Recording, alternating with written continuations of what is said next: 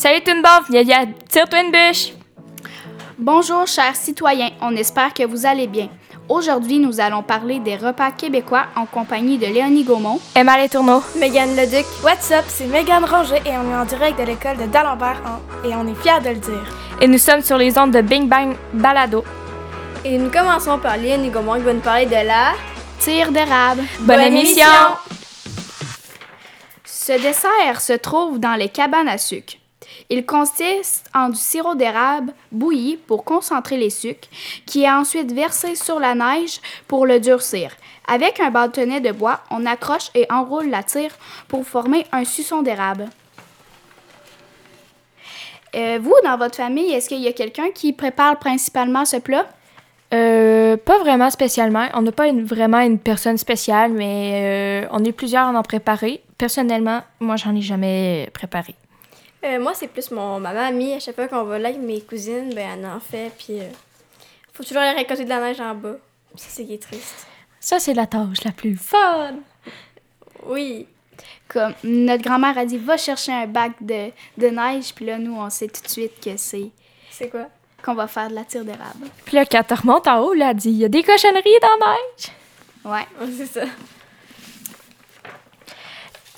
Ensuite, nous avons les bines. Les bines est un plat québécois de la cuisine traditionnelle des paysannes, les pionniers.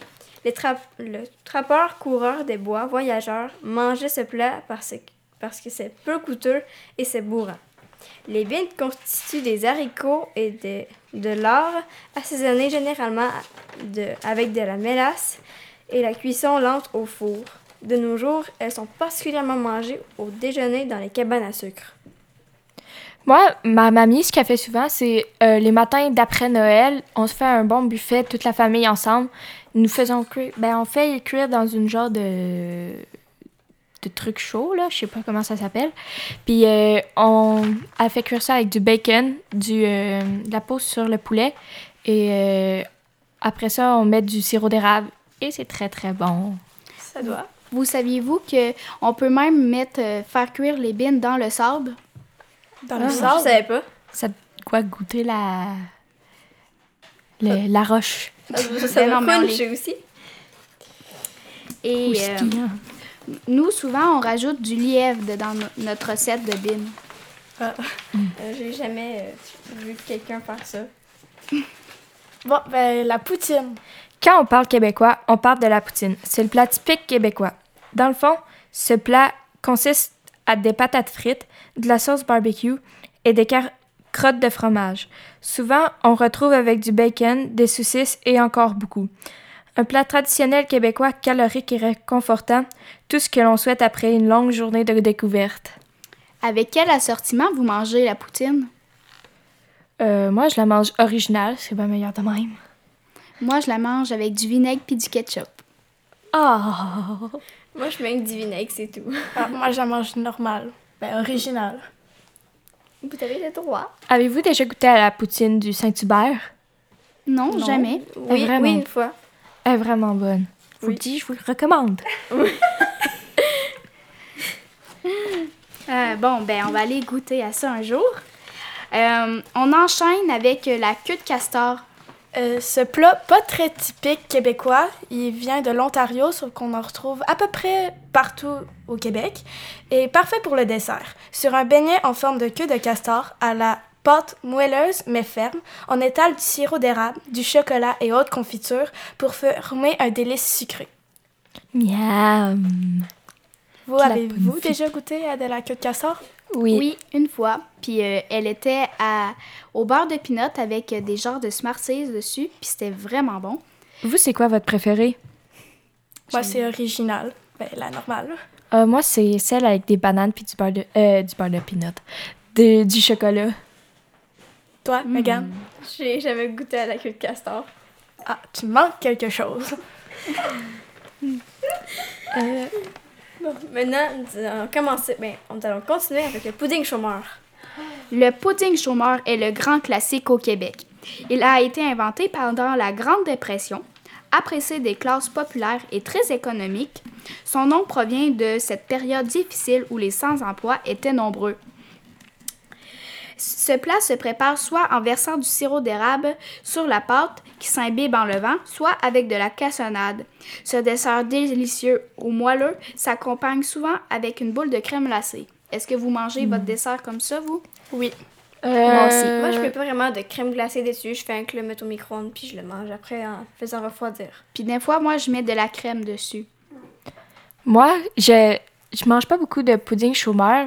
Je pense que j'en ai mangé juste cinq fois dans ma vie, mais ce que j'aime vraiment beaucoup, c'est les grands pains dans le sirop, mais ça ressemble énormément à du pudding chômeur. Ouais.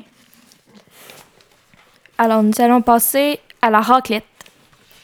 La raclette est constituée d'une plaque chauffante et il y a aussi un espace en dessous pour, pour mettre un petit pain, du fromage, ce que vous voulez. Sur la plaque, vous pouvez mettre de la viande, du doremi ainsi que de petites patates. Nous mangeons souvent la raclette durant le temps des fêtes ou dans les parties de famille. Est-ce que vous avez des, des choses à nous conseiller qu'on pourrait essayer avec Et la patates à l'ail. sur la, la plaque? Ouais, pas dans en dessous parce que je pense que ça va chauffer. Euh, moi, je- vous, vous mettez quoi en dessous euh, de la plaque, là?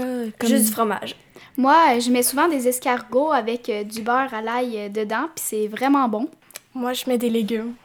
Euh, moi, je mets souvent des crevettes, puis euh, je suis souvent la première à finir le bol. Et euh, on, du pain avec du beurre à l'ail et du fromage par-dessus. Ça m'arrive parfois, je mets des tomates, je les fais chauffer en dessous. Vous allez sûrement me trouver bizarre, mais j'adore Oh. les tomates chaudes. Bon, ben, on va continuer avec euh, le hot chicken. Personne ne saurait vraiment dire d'où vient cet emblématique sandwich composé de poulet effiloché, en deux tranches de pain et recouvert de sauce brune, ainsi que de petits pois. L'historien culinaire québécois Michel Lambert avance que le hot chicken, tel qu'on le connaît, est arrivé dans l'après-guerre. Alors que les grands magasins new-yorkais de l'époque popularisaient les sandwichs chauds, ils s'inscrivèrent dans la tradition moyen-âgeuse de servir les viandes rôties et des sauces sur des tranches de pain, plutôt que des assiettes. Ces morceaux de pain avec reste de viande couverts de sauce étaient ensuite distribués aux paysans défavorisés qui venaient quémander aux portes des châteaux. Oh! Moi, euh, des fois, je mange mes chicken avec euh, des crottes de fromage. C'est tellement bon. Ah, ouais! Ça a l'air bon. Je suis désolée, mais je n'ai jamais mangé ça de ma vie. Ah, ben, c'est maintenant que tu dois goûter. Comme la poutine au Saint-Hubert. Ouais. Ça, ça va tour. Moi, j'ai dû le goûter la semaine passée. Bon, ben, Megan, peux-tu nous parler du pâté chinois? Avec plaisir.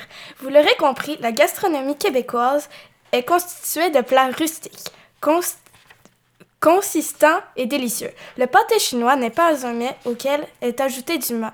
Oups. Euh, euh, désolée, je me suis trompée. Consistant et délicieux. Le pâté chinois n'est pas un mets oriental. C'est une forme de hakis ou hachis parmentier auquel est ajouté du maïs. Il était servi aux travailleurs asiatiques du 19e siècle ce qui lui a conféré ce nom.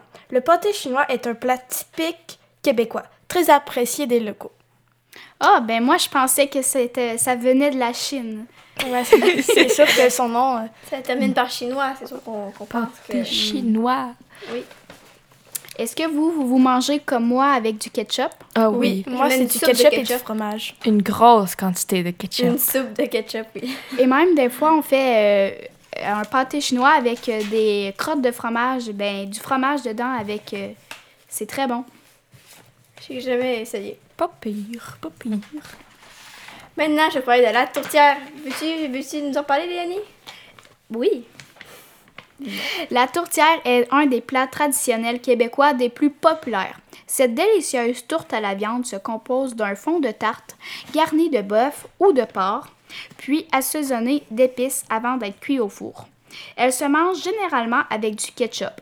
Chaque famille et chaque restaurant, restaurant possède sa propre recette. N'hésitez pas à en déguster plusieurs. Personnellement, j'ai jamais mangé de tourtière. Euh, ben, je pense pas que j'en ai mangé parce que sinon, je me rappelle plus. Ben moi, j'en mange souvent euh, durant le temps des fêtes, euh, quand on va chez ma grand-mère ou euh, quelque chose comme ça. C'est souvent euh, dans ces moments-là qu'on qu'on en mange. Euh, ben moi, j'en mange souvent durant le temps- les parties de Noël, mais c'est ça que je trouve un peu plate parce que je n'aime pas trop le, le goût que ça a. Fait que... Ah, moi, c'est genre juste la pâte que j'aime pas.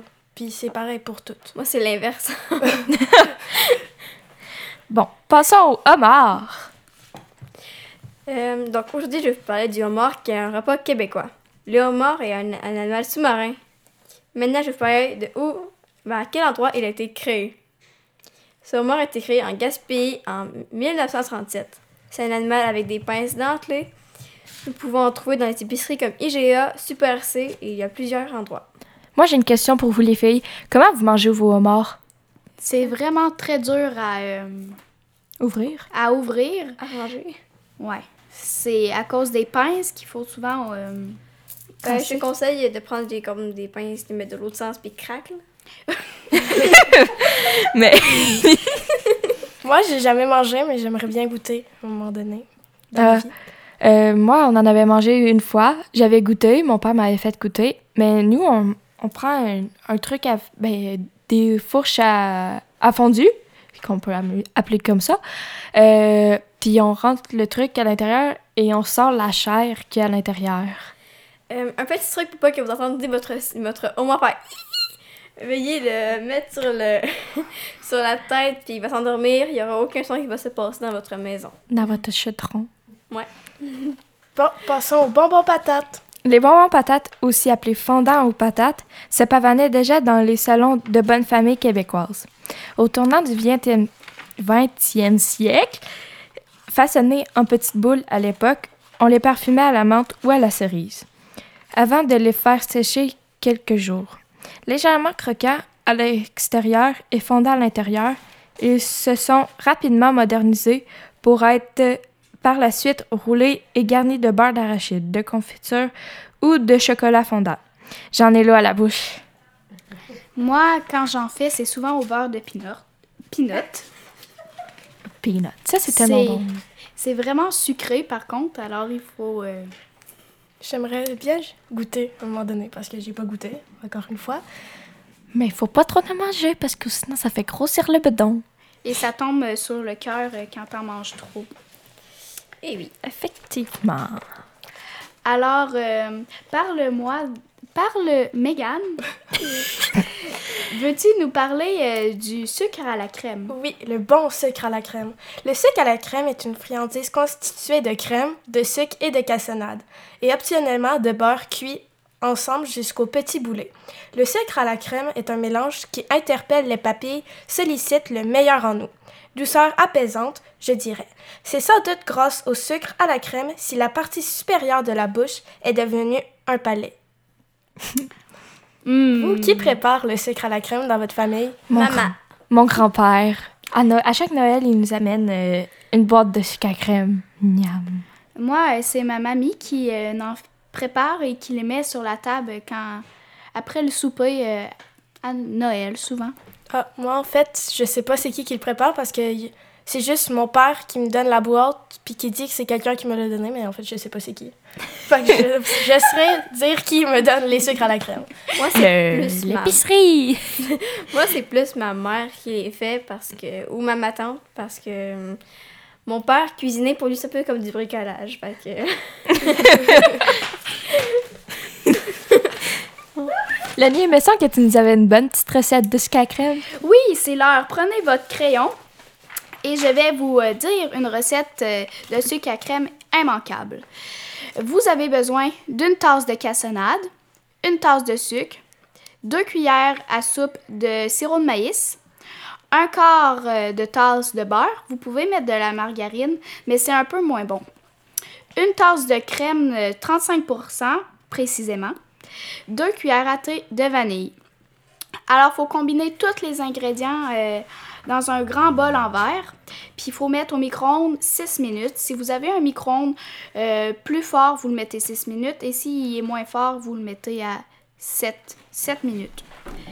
Euh, sortir et bien brasser, juste attendre que ça fasse un genre de sirop et qu'il n'y ait plus de moton dedans. Il faut le remettre au micro-ondes pour un autre 6 minutes. Retirer du micro-ondes. C'est normal que ça bouille. euh, ça va pas ça va pas trop cuire. Et euh, fouetter le mélange jusqu'à ce que la préparation euh, devienne granuleuse Puis je vous conseille de le faire avec un batteur pendant 4 à 5 minutes. Dans un moule pas trop épais, parce que sinon il va être trop mince. Euh, beurrez euh, votre moule ou mettez une pellicule dans le fond de votre plat et euh, réfrigérez jusqu'à ce qu'il y ait un, ça soit euh, prêt. Puis c'est normal qu'il soit vraiment dur. Moi, je pensais que je l'avais manqué quand je l'ai fait. Puis finalement, tu le laisses dégourdir euh, 15 minutes, puis tu le coupes, puis c'est- c'est c'est parfait. Prenez pas trop trop grand bol si vous voulez en avoir plus à manger. Saviez-vous que des fromageries de Warwick au centre du Québec ont pulvérisé le record Guinness de la plus grosse poutine au monde? Les organisateurs ont fracassé le record Guinness grâce à une poutine pesant un peu plus de 3034 kg.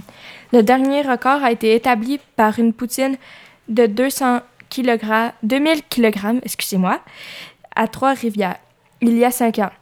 Une table de plus de 18 mètres de longueur a été montée pour assembler le mets gastronomique typiquement québécois, qui a été pesé par des balances certifiées par l'organisation et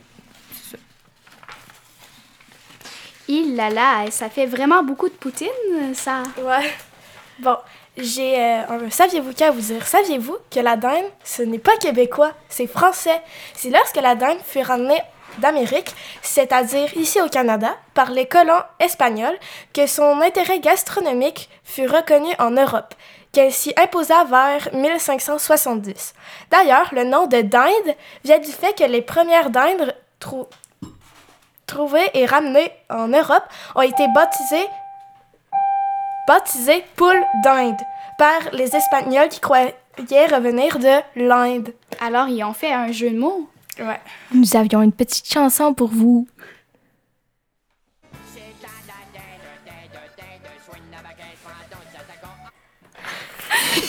J'espère que ça vous a plu.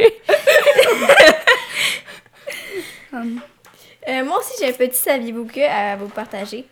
Euh, un pêcheur de submersible à Terre-Neuve et Labrador a attrapé à la fin du mois de juin un très grand homard dans la baie de l'île au large de la côte ouest de la province pêcheur depuis 45 ans. Reg avait n'avait jamais vu un homard aussi gros. Il pense qu'il est aussi très vieux, peut-être même âgé de 140 ans. Le manger n'était pas une option. Selon lui, il l'a donc, relâché car des études tendent à démontrer que le plus... que le plus... Excusez-moi, pardon, j'ai de la misère à le prononcer. Plus les homards sont gros, plus ils sont utiles à la survie de l'espèce car les femelles elles pr- les préfèrent pour la reproduction. Oh my god, 140 ans, c'est beaucoup. C'est plus gros qu'un humain.